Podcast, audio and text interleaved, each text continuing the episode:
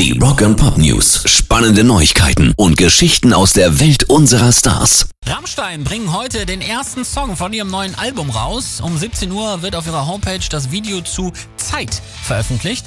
Und man kann jetzt auf der Seite der Jungs schon auch einen Countdown sehen und auch ein kleines Teasing-Video. Und das ist richtig spooky.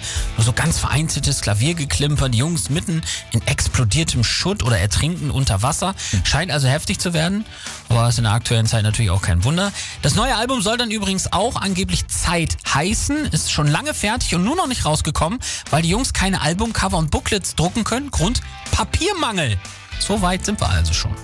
Rock and Pop News. John Frusciante ist wieder zurück bei den Red Hot Chili Peppers. Alle feiern's, klar. Seine kreative Art hat gefehlt. Und jetzt hat John erzählt, dass er nach dem Band aus äh, damals tief ins Okkulte abgedriftet ist. Er hat gesagt, ich kam psychisch ziemlich aus dem Gleichgewicht durch die letzten Jahre, die wir tourten. Und währenddessen geriet ich immer tiefer in den Okkultismus, äh, was meine Art war, dem Tour-Mindset zu entkommen.